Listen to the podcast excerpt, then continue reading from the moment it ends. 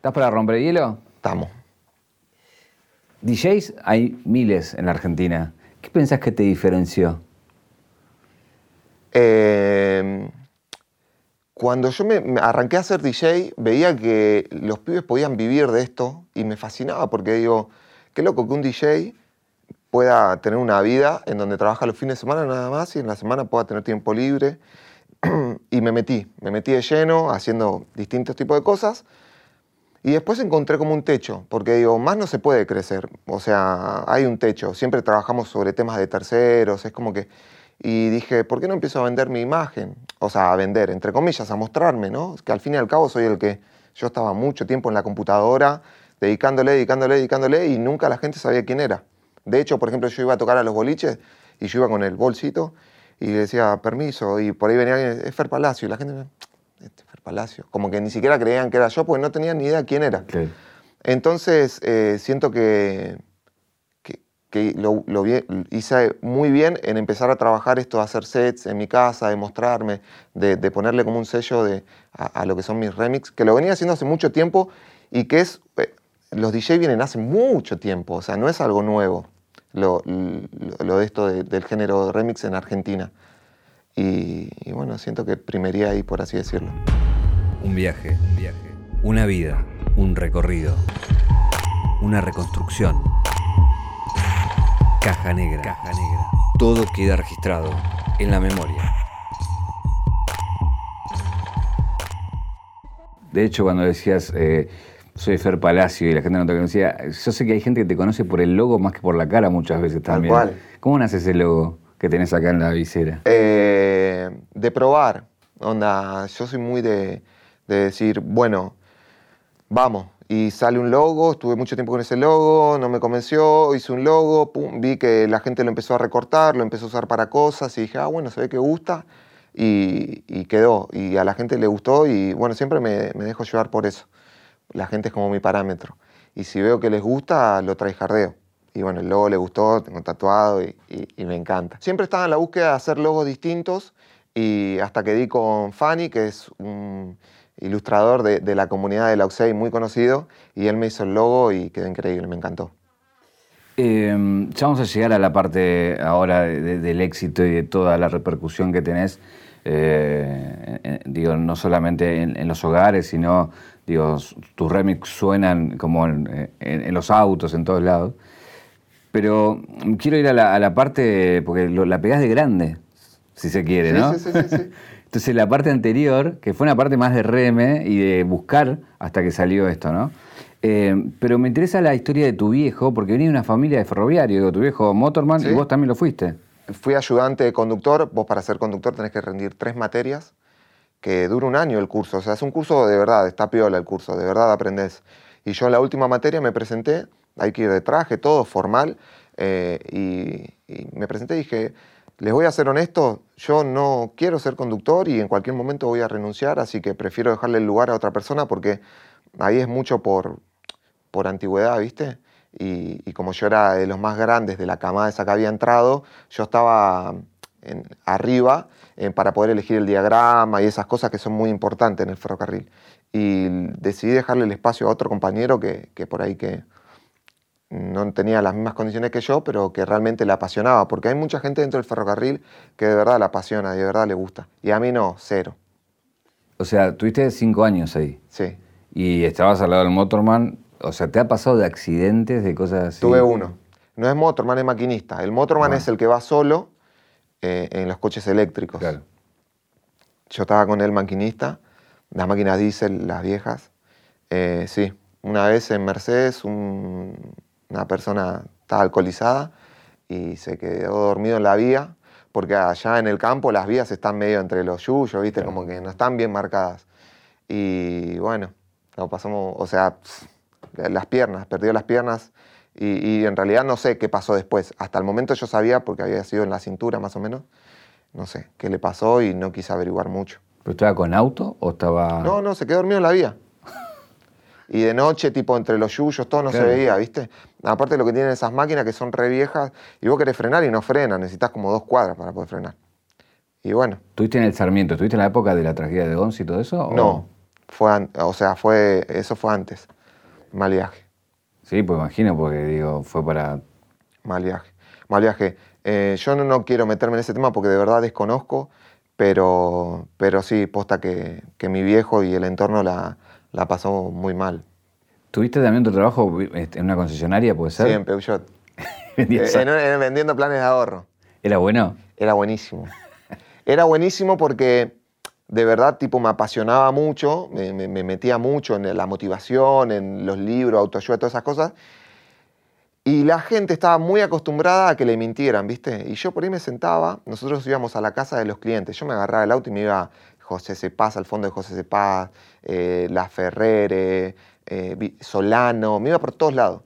Y me metía en la casa y, y les decía la posta. O sea, le digo, ¿usted quiere tener un auto? Bueno, la única forma que tienen, por lo menos tener un cero kilómetros, es un plan de ahorro, pagando, no es que lo van a tener ya, hay que es un ahorro, le decía los pros y los contras, y si les servía lo hacían, y si no, me iba. No es que les decía no, los convencía, sí, sí o sí lo tienen que comprar. Le daba la libertad de que el cliente eligiera. Y, y me iba muy bien, me iba muy bien. De hecho, el primer año que entré era una tercializadora. Y había como 80 vendedores y, y fui el mejor vendedor del año. Mirá. Eh, en paralelo estudiaste dos, dos carreras. Sí, Estudiaste pues, diseño de indumentaria sí. y la otra. Ingeniería en sistema. ¿Y qué pasó con las dos? O sea, ¿por qué, por qué terminaste dejándolas? Ingeniería en sistema era el FLA de que a mí me gustaban las computadoras y me gustaban los números y viste, como que dije, bueno, será por ahí. Después fui, hice el ingreso en la Universidad de La Matanza y, y no me fue bien y empecé a, a chusmear, a informarme realmente de lo que era la carrera y dije, no, esto no es lo que me gusta. Y encima yo trabajaba y terminé de trabajar a las 5, a las 6 tenía que estar en la universidad, viste, y tipo, no, no aguanté el ritmo. Después, al otro año, me anoté en la Universidad de Morón, que es paga. Y digo, si es paga, por ahí tienen algunos, ¿viste? Los permisos. algunos permisos. Eh, y sí los tienen, pero también hay que estudiar y también hay que ir. Y, y había momentos en los que no iba y después por ahí no iba una vez o dos y me atrasaba mucho. Y la verdad es que no. Y aparte también tenía mucho, yo es como que quería entrar y, y ver cosas que me apasionaran así de una y por ahí no, viste, te hablaban de la historia, de la, del, del textil de los años 1500 y yo, viste, venía con la cabeza quemada de haber hecho pastones en la fábrica de parrilla, porque en la fábrica de parrilla donde yo laburaba en Moreno hacía de todo. Hacía, cargaba las bolsas de cemento, bajaba los ladrillos de refractario. Yo le metía. Le metías. Eh, ¿Tu viejo entiende ahora tu éxito? Sí, ¿Lo, lo, lo vive a pleno? Sí. ¿Es consciente de todo, Sí. de todo lo que pasa con vos? sí, sí, sí, sí. Mi viejo me- y mi hermano me bancaron en todas mis locuras. Tipo, les hacía mierda la tarjeta de crédito para comprar cosas, qué sé yo, no sé. Yo que me ponía con la que quería hacer ropa y me compraba la estampadora, la, eh, los yablones para hacer la serigrafía, después si no, sublimación. O sea, realmente siempre dije, bueno, voy a... Iba en busca de todo, pero a veces no tenía las herramientas y a los primeros que, que molestaba eran a ellos.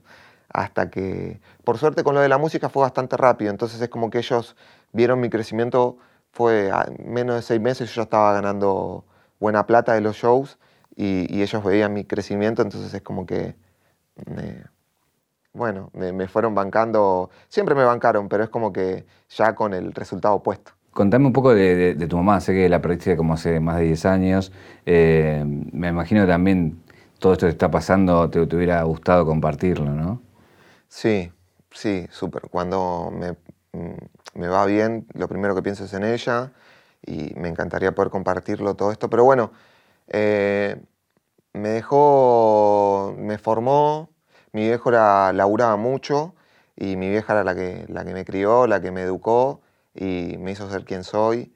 Y, y estoy feliz, o sea, ella cumplió lo que siempre decía como que ella ya estaba estaba hecha, estaba feliz con lo que había logrado y, y tengo los recuerdos más lindos. De verdad, tuve una infancia súper linda, con mucho amor y, y la extraño, pero, pero a su vez también tengo ese recuerdo lindo constantemente de ella.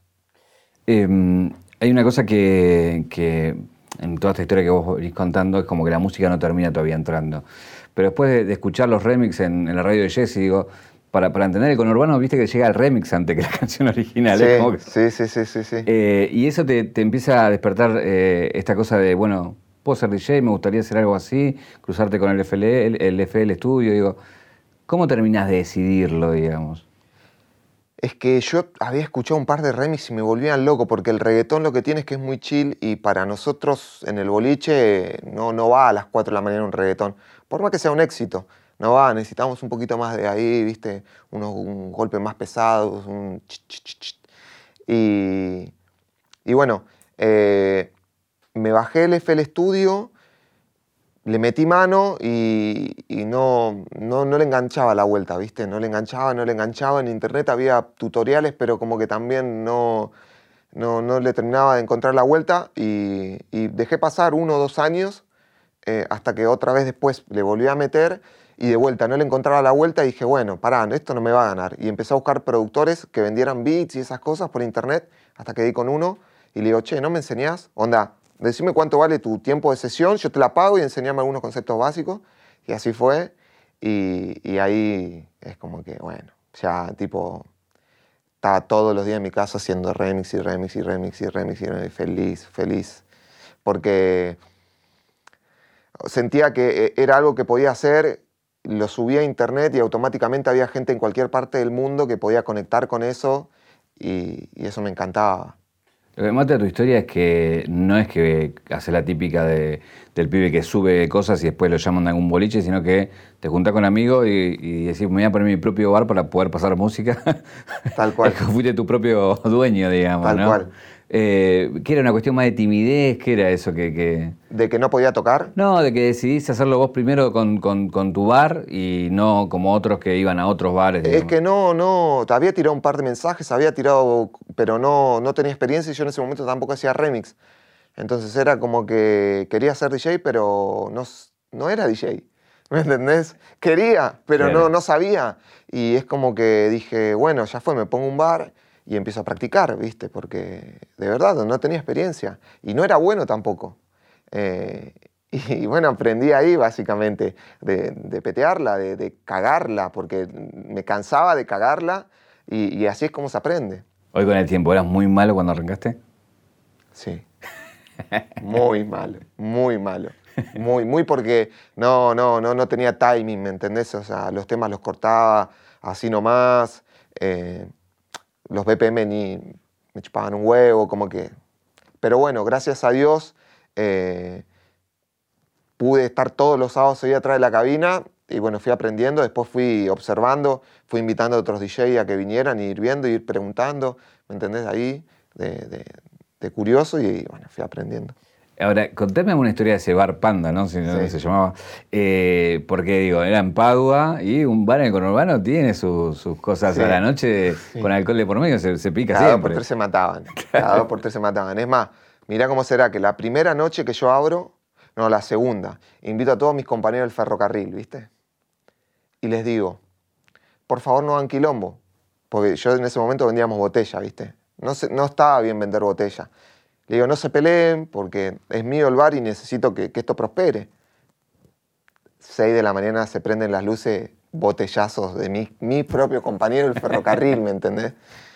Y bueno, así era, como, como te contaba hace un rato, la noche lo que tiene es eso, ¿viste? Que, que si tenés un, si sos responsable, tenés un, un, comercio, un establecimiento, yo por ejemplo hasta que no se iba la última persona y cerraban la puerta, yo no me dormía tranquilo. Contame lo que sufre el DJ de, bar, de boliche, porque tenés las típicas, ¿no? El que te viene a jeder con un tema todo el tiempo. Tenés varias, varios personajes típicos, ¿no? Sí, sí. Para ser eh, honesto, yo tuve un año nomás, un poquito menos, ahí en el bar. Siempre supe y tenía en claro que quería hacer DJ set. 40 minutos, una hora y chao, porque toda la noche pasando todos los tipos de género no, no me cebaba, ¿viste? No, no, no era lo que quería. Pero es un tema, es un tema para, hablar porque está como los DJs de hoy en día como que muchas veces les falta motivación y entiendo que les falte motivación porque la paga es malísima y porque están 6, 7 horas atrás de, un controlador para que la gente la pase bien y muchas veces ellos están solos, ¿me entendés? Ahí eh, todos los sábados la misma película y, bueno, hoy con... Es que también se dibuja un poco, ¿no? Porque vos estás laburando donde la gente se está divirtiendo. Entonces hay como otros, otros condimentos que por ahí te hacen, bueno, voy, porque seguramente, no sé, te pueden pasar cosas desde que te pueden ver y llevarte a otro boliche hasta que, no sé, Sí. un montón, te, te contrate para otra cosa. digo.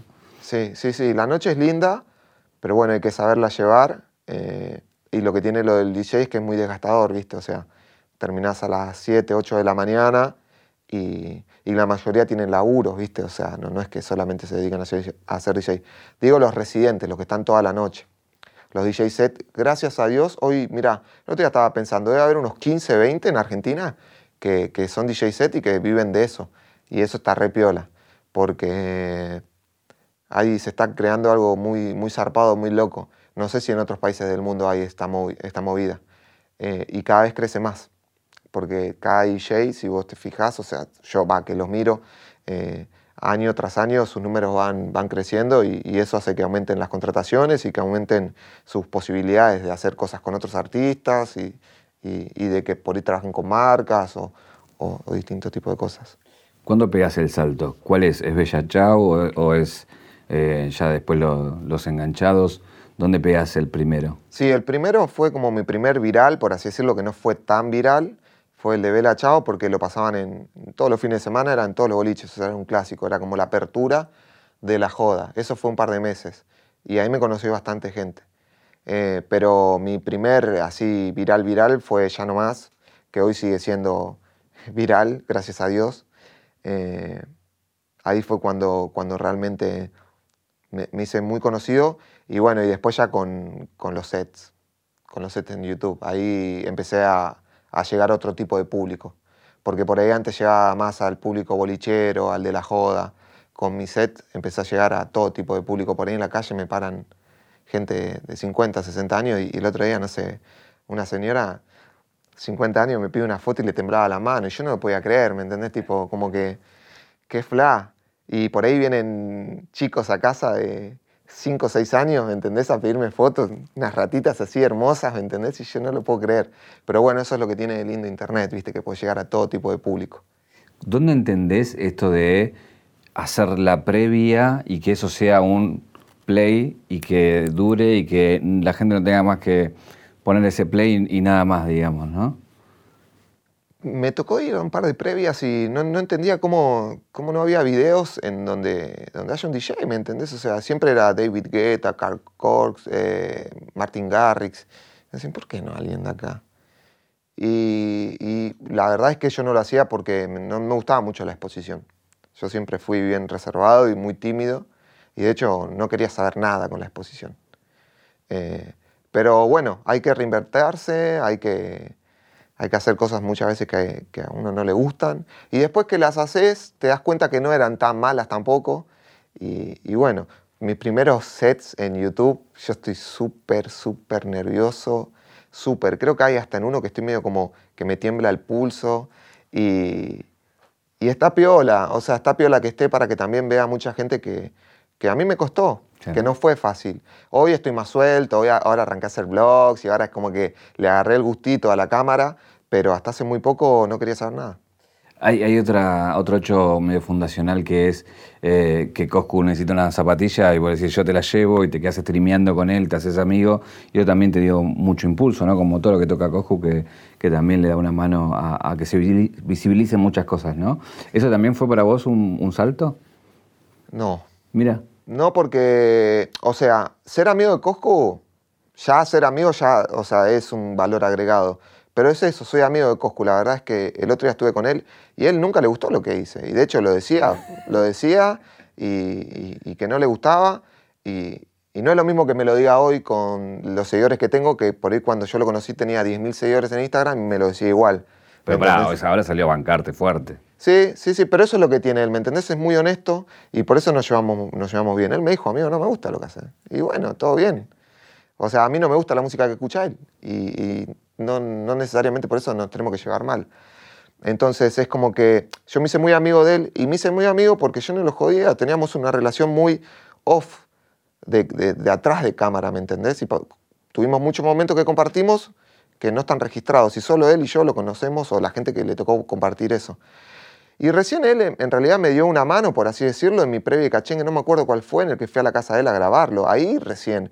Pero yo ya había grabado con Juaco, con Pimpe, con los chicos de la ANG. es como que yo ya, ya, ya tenía un nombre, ¿me entendés? No, no, siento que él realmente me haya ayudado. Pero sí, él me ayudó por ir marcándome el camino como amigo. De, de, de, qué hacer con las marcas, o sea, yo no hago canje, yo no me regalo con las marcas, me peleo, nos peleamos con, con mi manager, nos peleamos porque nos quieren venir a, viste, a, yo sé realmente lo que valgo y bueno, eso lo aprendí de él, de que él realmente, eh, tipo, las mandaba a cagar a las marcas o las propuestas que realmente no, no estaban a la altura, ¿me entendés? Y, y, siento que él me ayudó desde ese lado, no tanto de, de mi crecimiento en sí eh, a, a, lo que soy. Pero sí el mundo del stream te acercó a, mucha gente, ¿no? Y sí. te posicionó desde un lugar diferente. Sí, pero bueno, siento que, que muchas veces dicen, no, vos sos amigo de los streamers y demás.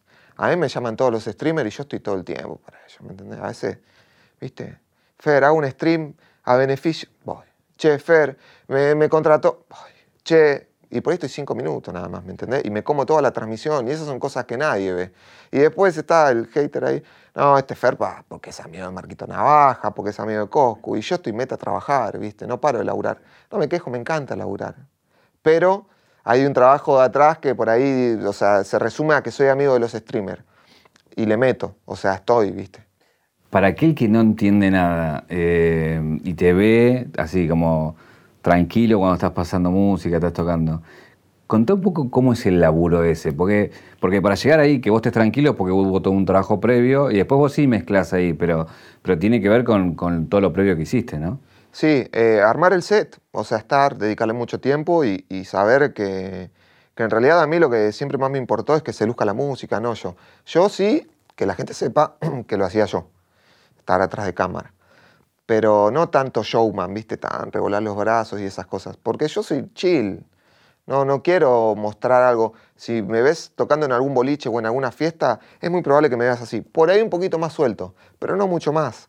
Y, estoy relajado porque realmente confío en la música que hago y en el set y, y porque le dedico tiempo. Eh, ¿Por qué pensás que mm, el remix tomó la dimensión que tomó hoy en día, donde sale el tema original, después sale el remix atrás? No solamente que sale a los dos minutos ya hay 20 DJ que lo hicieron, sino que después hay uno que surge y el que la rompe y quizás a veces tiene más reproducciones que hasta el propio tema original. ¿Por qué esa cultura? como te decía, es una cultura muy vieja, viene de hace mucho tiempo. Está la ilusión, imagino yo, del, del DJ remixer productor, te diría, eh, de que el tema, el remix, tenga más eh, visualizaciones o más, más llegada que el mismo tema original, que muchas veces pasa, ha pasado. De hecho, con Ya No Más ya pa pasó eso. Eh, y siento que inicialmente es eso, es como que vos querés que el tema tuyo se, se haga más viral que el tema original. Eh, y después porque también eh, es una forma fácil de, crecer y, de decir acá estoy, como las video reacciones, o sea, es una, una, herramienta más que se puede trabajar en base a éxitos que, que, son creados por los artistas y vos le das un plus y a su vez también somos, a nosotros nos gusta la joda, el argentino, viste, el cachengue y, y, y bueno, y es una movida que está creciendo mucho, de verdad, donde yo estoy muy ilusionado porque posta que cada vez somos más, somos una bocha. Yo no puedo creer la cantidad de DJ que hay en internet. Vos ponés DJ set, ¿no? hay más de 100, ¿me entendés? Y, y, siento que cada vez va a ser más, porque por ejemplo, yo que ahora que me va bien y hay unos pares que también que le va bien, los pibes en el colegio, yo antes no tenía un referente que decía, no, yo quiero ser como DJ Dero, yo ni sabía de la vida de DJ Dero y aparte pasaba electrónica y a mí no me gusta la electrónica. Pero ahí los pibes sí tienen referentes y saben que pueden vivir piola y saben que, que hay un futuro detrás de eso. Y, y, bueno, esa es la motivación. Hay mucha motivación atrás de, de un remix. Hay muchas eh, zanahorias, como digo yo, esa, como de, esos objetivos por alcanzar. Ahí hay un crecimiento también desde cómo vas avanzando. Primero con una DJ House, donde llevas otros DJs, un filmmaker y empezás a streamear muchas de las cosas que pasan ahí, de filmarlas y demás. Eh, y después, no sé, los estadios ahora que estás haciendo. Es como siempre la búsqueda, ¿no? Sí, es que me encanta laburar. Y, no lo siento como un trabajo encima, porque trabajo sobre mi imagen. Eh, son todas ideas que se me van ocurriendo, muchas las hago y no funcionan. Pasa que siempre destacan las que funcionan, pero hice muchas que no, que no funcionaban. Y bueno, siempre trato de mezclar cosas que me gusten, ¿viste? El fútbol, la música. eh, lo de mudarme a una DJ house, eh, siempre tenía la ilusión y era, ¿por qué no lo hago? ¿Por qué no lo hago? ¿Por qué no lo hago? Hasta que dije, ya fue, lo hago.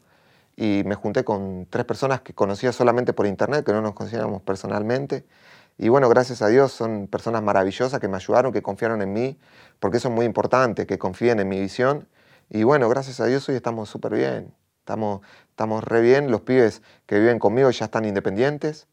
Y, y bueno, y pasó lo de la pandemia y nos agarró ahí juntos y, y como que la pudimos llevar joya. Porque no sé si me hubiese agarrado en, en donde yo vivía en Castelar, en, en- no sé cómo le hubiese pasado.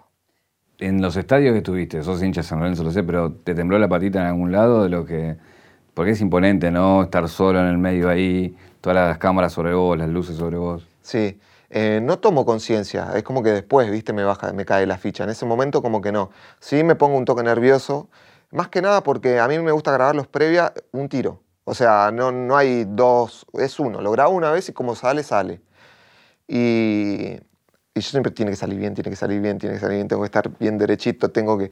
Y ya en la cancha de San Lorenzo, tipo, tengo 40 personas ahí filmándome, viste, es como que hay una presión, el club que quiere que salga bien, porque también le quiere meter fichas en sus redes, como que ya en casa antes era yo solo y ahora es como que hay muchos intereses, ¿viste? Y, y bueno, no, no caigo en ese momento, después cuando lo veo a la distancia, por ahí cuando pasa un mes, digo, wow, mirá lo que hicimos. Después también venís con la session, ¿no? Ahí ya estás Sí. metiéndote más en una música más original, si se quiere, ¿no? Sí. ¿Cómo es ese laburo? Porque ahí me parece que te... es otra cosa, es otro juego. Sí. Mirá, Ya No Más, que es mi tema más conocido, que está en el top 50 de Spotify hace más de un año, el och- más del 80, casi 90% del público es argentino. Y en general todo mis, mis cosas son, es argentino. Entonces es como que si bien sé que en algún momento va a empezar a trascender, eh, quiero, quiero crecer en otros lugares también, quiero viajar, quiero tener shows en, en México, en España, y, y el reggaetón está re fuerte, ¿viste? Y durante mucho tiempo no me animé a hacerlo porque el Visa, tipo, se va superando cada vez más y va dejando la vara tan alta que vos decís, tipo, no quiero que, que- que me empiecen a decir, no, la copia del Visa o lo que sea, pero la realidad es que yo me enamoré del formato en sí, o sea, me gusta hacer las cosas en formato, porque eso es lo que también le va dando vida a algo. Y, bueno, hasta que me animé y dije, voy a arrancar. Lo que pasa es que, bueno, ya empezás a trabajar con artistas y los artistas, viste, tienen su, su mambo, viste, hay que coordinar, eh, muchos managers, mucho, mucha gente de- por detrás de ellos y es como que me estoy metiendo en un mundo que yo no conocía. Yo antes agarraba, el artista me decía, Fer, hice este tema, te paso las voces, hacerle remix y chau, listo, era eso. Yo decidía cuándo lo subía, tenía libre para subir a plataforma. Ahora no, ¿viste? Ahora tenés que estar preguntando, che, ¿y la semana que viene qué tenés que hacer vos? No, tengo, saco este tema y después la semana que viene le hago promo, así que recién puedo la otra. Y es como que vos tenés que ir acomodando tu vida en base a, a también a, a la del artista, que se entiende, pero es un mundo nuevo para mí. Y bueno, de a poquito le estoy metiendo. Vamos a hablar de música, propiamente. Si te tengo que decir cumbia, los últimos tres años, ¿quién rescatas? Eh, Pablito Lescano y Los Ángeles Azules. Bueno, ahora Mala Fama se está reinventando ahí, haciendo contenido para YouTube también. Ellos tres. ¿Reggaetón? Reggaetón, Daddy Yankee, el número uno, lejos. Y Bad Bunny me ceba un montón, está re limado. Está re loco. Eh, ¿Trap? Trap, eh, no soy tan del palo, pero de a poquito me, me va conquistando. Me va conquistando, sí. Eh, no, te- no te puedo decir algún artista en particular porque te estaría, te estaría tirando cualquier cosa. Pero sí, tengo ahí en la playlist algunos temitas. Eh, hablemos de un, de un problema para el DJ que es el copyright. ¿Cómo te estás llevando con el copyright cuando ya llegas a números muy altos y obviamente el que tiene los derechos dice, pero pará, ¿qué onda? Claro. Mirá, es un tema que tocaste, justo veníamos hablando ahí con Charlie, que es mi manager muy delicado. Yo el previo cachengue, el de San Lorenzo, lo tengo abajo. Me lo bajaron hace un mes y medio, dos, por el remix de Bésame, del Reja, que sé que el artista no tiene nada que ver. Y me lo dieron de baja y no, la, verdad es que no, no, no tiene como mucho sentido, ¿viste? Es como que siento que, que más cuando es entre nosotros, por ahí si me viene un- que me tiran una baja, un copy de afuera, de Estados Unidos, se puede llegar a entender porque no entienden la movida. Pero que venga alguien de acá que, que, realmente, tipo, de verdad le ayuda. Porque lo que yo hago en el set en realidad es como si yo lo tocase en un boliche, ¿me entendés? Es como que vos decís, yo hago el tema y no quiero que lo uses. O sea, ¿y qué? No, no, no tiene sentido. O sea, si la gente lo quiere escuchar, o sea, la gente lo quiere vacilar, lo quiere bailar. Pero bueno, está mutando todo, hay muchos grises con el copyright. O sea, le da un plus al tema, lo hace, lo hace que la gente después vaya, lo escuche. Siempre los remix, al igual que las video reacciones o, cualquier tipo de, de, cosa que tenga que ver con un tema en particular, siempre terminan ayudando al tema original. Siempre lo terminan ayudando. Siempre lo hacen crecer más. Y bueno, al parecer, eh, no voy a decir el nombre del, sello, pero, pero no la están viendo y para mí es una paja porque de verdad ese previo cachengue me salió mucha plata hacerlo, lo organicé yo, me llevó como tres meses organizarlo con la gente de San Lorenzo y yo no, o sea, me está yendo bien todo, pero tipo el Casla estaba con 400 esferas que pesaban un montón y, había 25 personas laburando. Fue, una, fue un despliegue resarpado, como te decía, lo banqué todo yo y, me la baja que, que me metan un strike. La placa del millón todavía no la tengo por ello, ¿me entendés? Y bueno, sé que son las reglas del juego y todo bien, pero acá, renegando cada tanto, ¿viste? Se reniega. Recién hablabas de la vara alta que te deja el Visa, ¿no? Em, desde el lado musical, si tenés que analizar un poco ese fenómeno, digo, es como un fenómeno sin presentes también, como también el tuyo, digo, de, un formato nuevo al, al, cual no estábamos acostumbrados. Veníamos más de artistas que hacía, componía, hacía su canción, y ustedes como que aprovecharon un poco desde otro lugar, ¿no? Sí. No, Luisa es un adelantado no solo musicalmente, sino en cuanto a marketing. El otro día que subió la foto esa acá en el desorden, y después, no sé, volviendo en Instagram me sale la lupita que, había puesto el, rollo de elegante, ¿viste? Cada chabón está un par de level adelante, ¿me entendés? Y la gente le presta atención a eso. No toda, pero le presta atención. Y, bueno, me gusta, me gusta que un productor destaque tanto, me gusta que un productor tenga la posibilidad de, tener la, llegada que tiene él y que sea argentino, olvídate. Pero bueno, él no está haciendo reggaetón, en general no, hace reggaetón y a mí me encanta el reggaetón y por eso lo, quiero trajardear y quiero hacer sesiones exclusivas de reggaetón. Em, explotaste durante la pandemia, en algún momento se va a abrir, ojalá, para que todo el mundo pueda volver a, los boliches, a la muchedumbre, a la multitud. ¿Cómo te imaginas en ese nuevo mundo? Eh, yo sé que tu objetivo es el Lola, por un lado, pero digo, ¿qué más? Eh, y tratando de hacer fiestas, donde haya un clima, donde pueda generar un clima y donde haya un entorno que, que sea cuidado, ¿viste? Quiero eso, quiero, ya que tengo muchos amigos que son influencers, artistas y, los quiero cuidar, quiero, que, quiero disfrutar de la, de la joda, pero bien, ¿viste? Con, que, que sea prolijo. Eh, no, no, no, no, he ido a tocar a lugares en donde, ¿viste? Está todo muy sobre... No, no hay gente que se ponga, que, que los organizadores están en una, ¿viste? Y es como que de a poquito lo quiero, lo quiero ir dejando y bueno, vamos a ver si los puedo ir organizando yo cada tanto ese tipo de fiestas. Y también ir metiéndome en los festivales grandes, ¿no? Me escribieron igual, o sea, por ejemplo, para invitarme a tocar en México, no sé, no sé cómo se llama el festival este que es grosso, pero me, ya da poquito como que va, ¿viste? Ojalá, tengo mucha ilusión de que pueda pasar cachengue en festivales de afuera. Tarea repiola. Eh, si vamos a la caja negra de tu vida, ¿cuál es el momento que te convierte en Fer, en Fer Palacios? Eh, cuando cobré por primera vez eh, de Spotify, mis, primeras canciones, ahí dije, tipo, hago lo que amo, le dedico mucho tiempo y, tipo, me pagan por hacer esto, no tiene sentido. O sea, no, no, no. Hay un bug acá, hay algo que no está bien.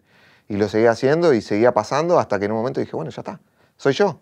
Y, y así fue, onda eh, desde, ese momento en el que dije, bueno, siempre estaba la duda, che, seré bueno en algo, o sea, siempre muy emprendedor, muy positivo, todo, pero como que no, no destacaba, ¿viste? Y hasta que con los remix destacaba en internet y encima me pagaban. Dije, listo, ya está, es por acá. Y bueno, y ahí, tipo, empecé eh, a meterla, a meterla, a meterla, y hoy estoy laburando más que nunca, estoy siendo más feliz que nunca, y y le meto a hacer cada vez más cosas nuevas. O sea, me, me, gusta, lo que tiene bueno Internet es eso, el desafío de estar siempre va cambiando, ahora con los blogs, en cualquier momento TikTok, y viste, no te puedes quedar, te descuidaste y, viene una moda nueva y quedaste, quedaste en, el, eh, en, el, en el baúl, viste. Ahí igual eh, hablabas de los blogs, ¿no? Se nota en tu último tiempo como que rompiste esta, esta cosa de, bueno, soy yo, voy a poner la cara yo y me chupa un huevo todo lo que digan los demás. Sí, sí. Es que, como soy amigo de tantos influencers, yo los conozco y veo el día a día y ellos muestran lo que realmente son, pero muchas veces también, no digo que se ponen en el papel, pero sí como que le ponen como más entusiasmo. Y digo, bueno, o sea, por ahí yo chill, en mi casa soy re tranqui, pero por ahí si prendo la cámara y me pongo en modo molesto, puedo entretener. Hice el primero y le gustó a la gente, ¿viste? Y no solo que le gustó, sino, sino que me empezó a, decir, muchos influencers me empezaban a decir, che, amigo, qué piola que está. Digo, a la mierda, si los influencers más importantes me están diciendo que le gusta lo que hago, y bueno, se ve que por ahí es. Se ve que me tengo que, poner a, seguir haciendo ese tipo de contenido y empezar a, mostrarme un poco más, porque también eso, yo nunca pude, hice mucho ruido en la pandemia, pero no lo, no lo, como que siento que podía haber crecido mucho más. Y, no sé si realmente a, a, Instagram no le daba mucha bola, es como que no hice tanto contenido, era solamente los vivos, ¿me entendés? Y ahora quiero empezar a tener más contacto con mi, con mi comunidad, que gracias a Dios es bastante grande, y, empezar a llegar a otro tipo de público también. Te pongo un aprieto, sé que sos amigo de todos, pero ¿tu influencer preferido cuál es? Eh, Coscu. Coscu, ese número uno. Y van a pasar los años y va a ser él. Él nos, nos allanó el camino y, a mí inconscientemente, él no, no sabiéndolo porque no tiene nada que ver conmigo, él lo hizo. Me marcó el camino todo el tiempo. Si él nos hubiese mudado a, La Plata cuando se mudó con, Sisi, con Frank, con la chilena, yo no sé si me hubiese mudado a Escobar. Si yo no hubiese ido a la casa de él y hubiese vivido esa experiencia de, que estén todos juntos ahí viciando y, esa buena vibra, no, yo no sé si lo hubiese hecho. Eh, y bueno, siempre predicando con el ejemplo, es muy buena gente, es muy bueno y tiene muchas responsabilidades y siempre es como que, siempre, nada, es muy buena gente y aparte que que es un player. Es un player, no le importa nada.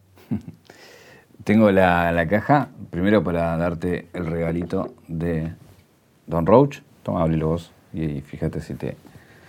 Eh, que es el clásico de plata. Ahí está. God, muchas gracias.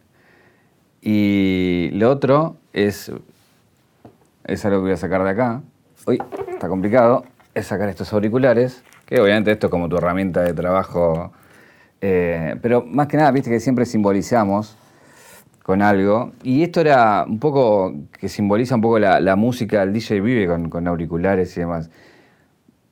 La idea es, si tuvieras que decir, voy a poner en loop esta canción todo el tiempo, sin parar, y se la puedo bancar toda una noche, ¿qué, pondrías hoy? Eh,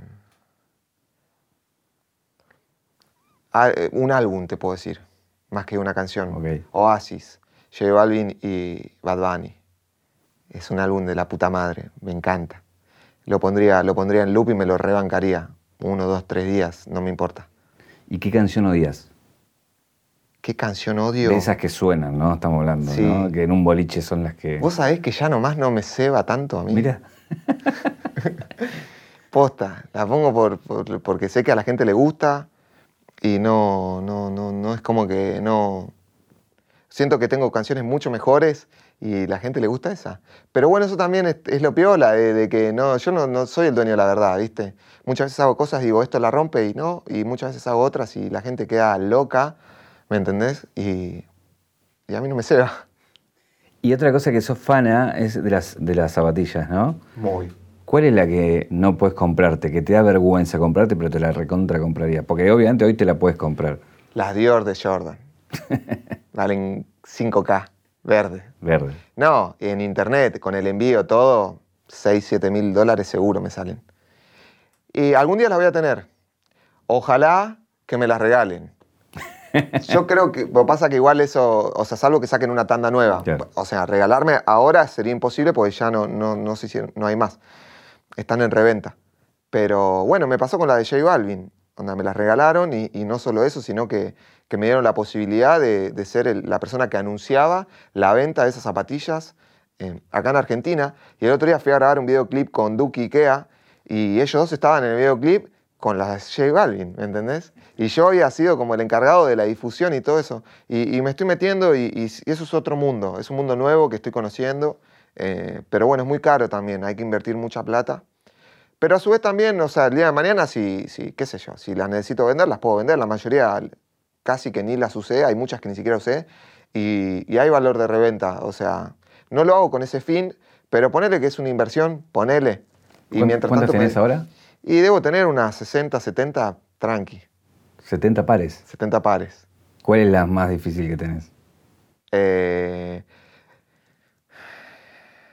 y la de J Balvin, porque son las nuevas ahora, ¿viste? Igual se consiguen. No, las, de las que tengo se consiguen casi todas. Pero bueno, no sé, esta me salió 1.600 dólares, ¿me entendés?